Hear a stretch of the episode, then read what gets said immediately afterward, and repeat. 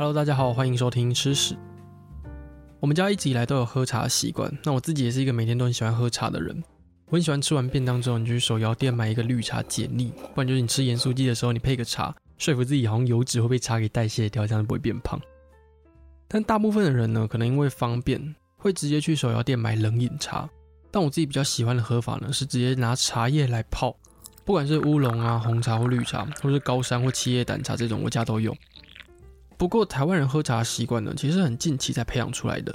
过去一百年左右呢，台湾的茶叶主要是拿来外销。我们的乌龙啊、红茶或绿茶，曾经在国际上都非常的有名。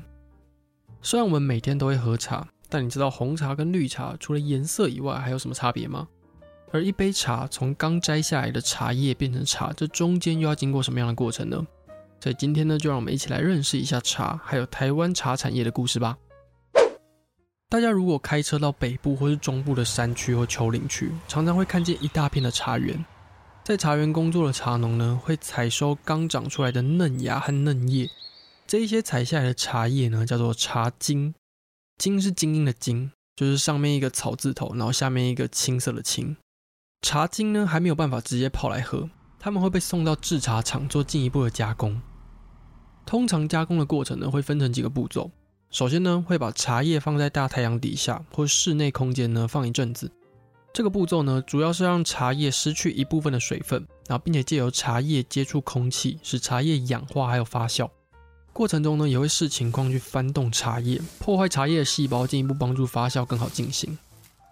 那接下来呢，就会进行所谓的杀精，也就是在蒸茶或是炒茶的过程中，利用高温破坏茶叶中的酵素活性，让茶叶停止发酵。并且把茶精的香气还有颜色给稳定下来。它在杀精过后呢，茶叶就会包成一大包，拿去揉啊揉啊，像揉面团那样，直到茶叶变成一条一条或是一球一球的。借由这个揉捏的动作呢，破坏茶叶细胞，让里面的汁液更容易释放出来。那最后茶叶呢，会进行热风风干，让香气进一步形成，并且延长保存期限。加工到这个步骤的茶叶呢，就被叫做毛茶。虽然说已经可以拿来泡茶了，但是因为含水量偏高，没有办法久放。再加上里面呢，可能还有一些粗细大小不一的梗或者叶子，甚至还有可能一些小沙粒，所以呢，还没有办法拿出去卖。毛茶会经过进一步的筛选，去除老梗之后呢，再烘焙，进而成为贸易用的精致茶。那这一些茶叶在包装完成之后呢，就会躺在我家的柜子里面，然后被我喝掉了。不过不同种类的茶呢，加工过程有点不太一样。那依照发酵的程度，茶可以分成不发酵茶、部分发酵茶，还有全发酵茶这三种。不发酵茶呢，就是绿茶。茶菁采下来之后呢，会省略发酵这个步骤，直接杀精，所以绿茶喝起来的味道不会那么重，而是以清香为主。那部分发酵茶呢，就包括乌龙茶、包种茶，还有铁观音、东方美人这些，颜色会比绿茶深，也会有更多的层次，还有香气。而全发酵茶呢，就是红茶，在初步发酵过后呢，会省略杀精，直接把茶叶拿去揉，揉完之后呢，甚至还会再一次发酵，这样才会产生红茶那种特殊的颜色还有味道。当这些茶叶被茶厂加工完毕之后呢，就会被送到茶行还有零售商店。那如果在以前要外销到国外的话呢，就会透过买办或是洋行，再交由洋行来处理那些国外订单。台湾开始外销茶叶呢，大约是在清领后期开港通商之后。在开港之前呢，台湾人也会采摘野生的茶树自己制茶来喝，或是担任茶叶转运站的角色。那例如在荷治时期，荷兰人跟中国人买完茶叶之后呢，要运往欧洲之前，就会先把茶叶转口来台湾。台湾第一次有规模的种植茶叶呢，是在清朝统治前期。当时的汉人呢，取得了福建引入的茶叶种子，然后就开始在北部的丘陵种茶。一八五八年到一八六零年之间呢，清朝因为打出了两场英法联军的战争，就签订了《天津还有北京条约》，让台湾开港通商。开港之后的外国人呢，就纷纷到台湾设立洋行。那其中呢，有一个叫做约翰陶德的苏格兰商人，他就看上了台湾茶叶发展的潜力。他在一八六七年的时候呢，设立了宝顺洋行，并且还买办李春生合作，开始发展台湾的茶叶贸易。所谓的买办呢，就是在洋行工作的中国商人。他们会协助外国商人克服语言还有文化的问题，让整个贸易可以顺利进行。那约翰陶德和李春生呢，从厦门还有福州找了一批优秀的制茶师傅，并且从福建安溪引进了茶树苗，创造了一个乌龙茶的品牌，叫做福尔摩沙乌龙茶。一八六九年呢，福尔摩沙乌龙茶就一路红到了纽约去，让台湾的茶叶开始被全世界看见。李春生呢，也因为茶叶贸易变成大稻埕的富豪，有了台湾茶叶之父的称号。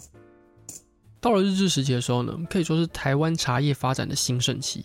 相较于清朝那种消极的态度，日本政府觉得台湾茶叶是一只潜力股，所以就设立了茶叶实验所，扩大了茶园的面积，改良品种，还有制茶技术，并且进一步呢开始建立品牌形象。这个时候的包种茶还有红茶呢，逐渐取代了乌龙茶，变成外销的热门产品。日本政府也在南投的鱼池，也就是日月潭附近呢，种植还有制作红茶，并且成功打进了英国还有美国的市场。一直到现在呢，日月潭红茶还是台湾非常知名的茶种。另外，日本呢也引进了机器制茶，让有钱买机器的大财团呢成为了茶厂的主人，也让台湾的茶厂规模越来越大。那二战之后呢，中国成为共产党的势力范围。日本也忙着进行战后复苏，这两个绿茶的主要供应国呢都没有什么空发展茶叶。那台湾在这个时空背景下呢，就有了发展绿茶的好机会。五零到六零年代，台湾除了延续日治时期的红茶以外呢，也开始出口大量的绿茶到北非。六零年代之后呢，绿茶更成为了台湾主力外销的茶种。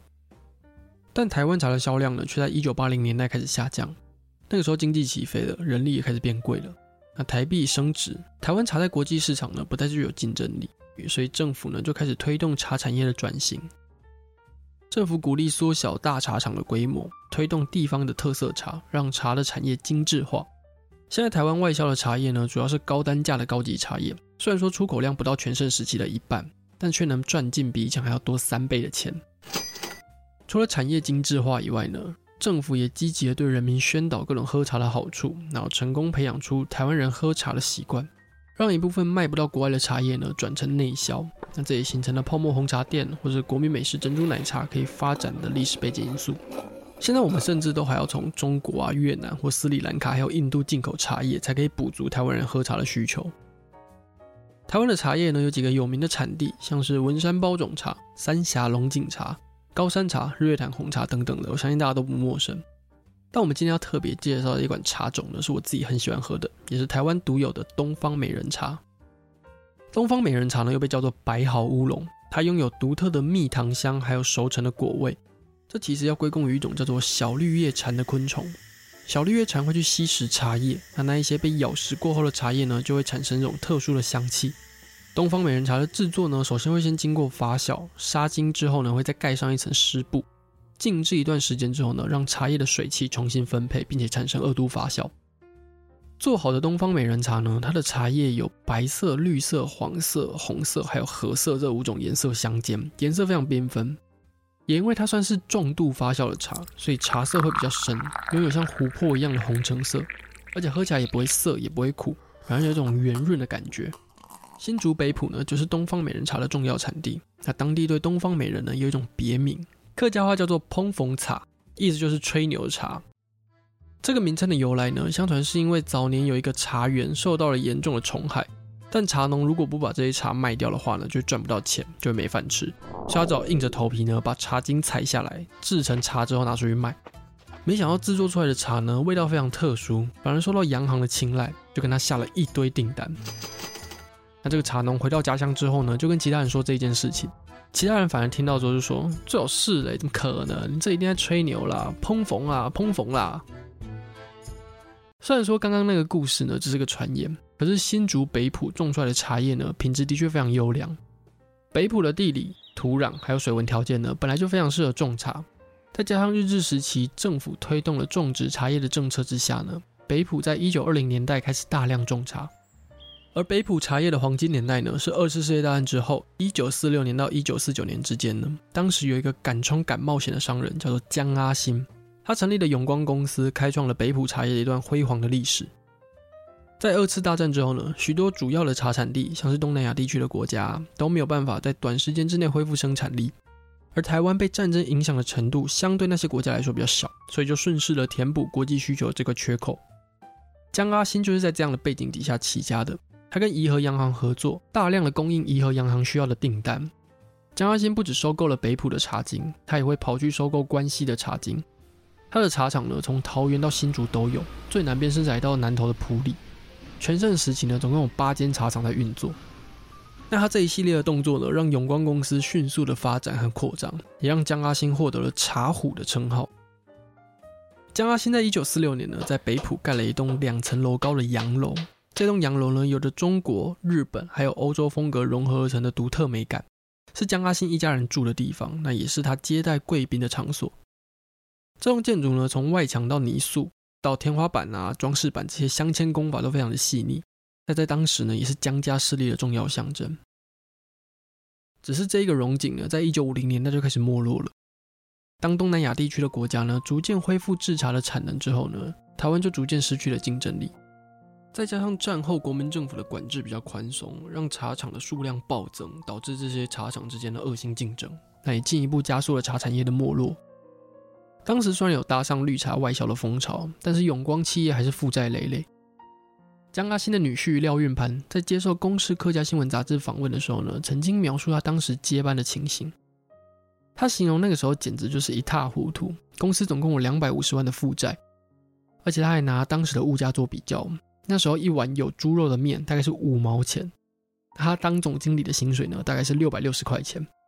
所以你现在就可以想象哦，两百五十万的负债在那个时候是一笔超级无敌大的钱。那面对这样的问题呢，永光企业就收掉了，洋楼也被查封。那一直到二零一二年呢，银行拍卖了洋楼，才由江阿新的第三代集资把这个地方买回来。现在江阿新的洋楼是限定古迹，并在二零一八年的时候完成修复。我们可以在假日买票，或者在平日用团体预约的方式参观。洋楼还有推出复刻版的永光红茶，还有碰风茶，让大家可以买回家感受一下历史的滋味。除了你可以直接去江阿新的洋楼走一走之外呢，大家现在也可以在家里的沙发上面感受一下江阿新茶壶的故事。公共电视最近和客家委员会合制了时代生活剧《茶金》，就是以江阿新的故事还有当时的时代背景作为灵感，再做进一步的延伸的新作品。像是我们刚才讲到的江阿新洋楼啊、茶壶这些称号，都可以在影集里面看得到。茶金是由汉草影视和公共电视制作，结合了知名戏剧《火神的眼泪》以及《我们与恶的距离》一把青的金钟制作团队呢联手打造，并且由金钟导演林君阳执导。这个故事的起点呢是在一九四九年，全台湾最大的茶叶出口商张福吉的独生女张艺兴。原本应该招赘一个男人来接管他的人生与父亲的庞大事业，可是张艺兴为了证明自己的价值呢，主动介入了负债累累的家族事业，并试图在一个没有女商人的时代打赢一场场茶叶商战，带领着摇摇欲坠的公司走向世界。茶金的主角张福吉呢，就是以江阿新作为灵感出发，并由郭子乾饰演的角色。我觉得张福吉被诠释的还蛮有意思的，他保留了江阿新一部分的性格，但又被增添了很多厚度。茶金的其他角色，包含由连俞涵饰演的张福吉的女儿张艺兴，或是温升豪饰演的美商特助 KK，这些人呢，每个人都试着在政局多变又复杂的环境存活。他们历经了国民政府来台、新台币发行、台湾茶叶开始走下坡这些事件，并且想办法在这样大时代的动荡底下呢，走出一条自己的道路。每一个片段呢都是戏，而且可能很多人想象不到的事情是呢，这是郭子乾这个专业演员生涯以来第一次演男主角。连他本人都表示这是一件非常热血的事情。茶金除了演员阵容坚强，包含连俞涵、郭子乾、温升豪、薛仕凌、黄建伟、李信、徐安植等人呢，另一个讨论度很高的重点就是影集的美术还有考究。茶金的团队花了很大的心力重现了1949年的时代氛围，他们从史料中找寻蛛丝马迹，小到一张便条纸，大到茶厂的整个门面、古董车的样子等等的都非常讲究。在这样细致的工作中呢，他们创造出一种非常典雅的美学。戏里面的语言呢，也重现了1949年的情况，使用了海陆腔的客语、闽南语、上海话、华语、英语、日语等等六种语言。这个也算是演员们最大的挑战了。像是女主角连俞涵呢，为了要拍茶金，苦练客语，她在戏中呢还要讲日语、英语，甚至还要会弹钢琴。这些细节呢，都让我们更能体会1949年代那个时代氛围，还有当时人们的处境。像是戏的开头呢，就呈现了一九四九年的一个特殊场景，茶厂的卡车呢载满了一袋一袋的现金，并直接把布袋交给了茶农购买茶金。这不是因为茶金很值钱哦，而是因为战后旧台币卷入了中国的恶性通膨，造成台币不断的贬值，所以当时的台币面额越来越大，大家手上都是一百万以上的面额钞票。但这一百万呢，其实实际上的价格又没那么高，你要扛一布袋的钞票，你才可以买到一碗面。在真实的历史中呢，永光企业也是这样一卡车一卡车载满了各地的茶叶，然后到大稻城的怡和洋行交货，然后再运回一大袋一大袋的钞票。那到了后来，国民政府发行了四万换一块这个金融改革之后呢，新台币发行之后才解决了这个状况。那这些画面呢，也在影集里面都看得到。自从公司给我们看了试播集之后呢，我跟大家就一直在期待故事后续的发展。那时代生活剧《茶金》全剧总共十二集，十一月十三号开始呢，会在公共电视每周六晚间九点首播。另外在公视 Plus、中华电信 MOD、哈密 Video、Netflix 台湾、Line TV、My Video、Catch Play Plus、客家电视呢也都会播出。各平台详细播放资讯呢，可以上茶金的 FB 粉专查询。到时候看完呢，也别忘了来吃屎的 IG 跟我们讨论你的心得哦。好了，以上呢就是台湾茶产业还有新竹北埔茶虎江阿新的故事，那我们就下期见喽，拜了。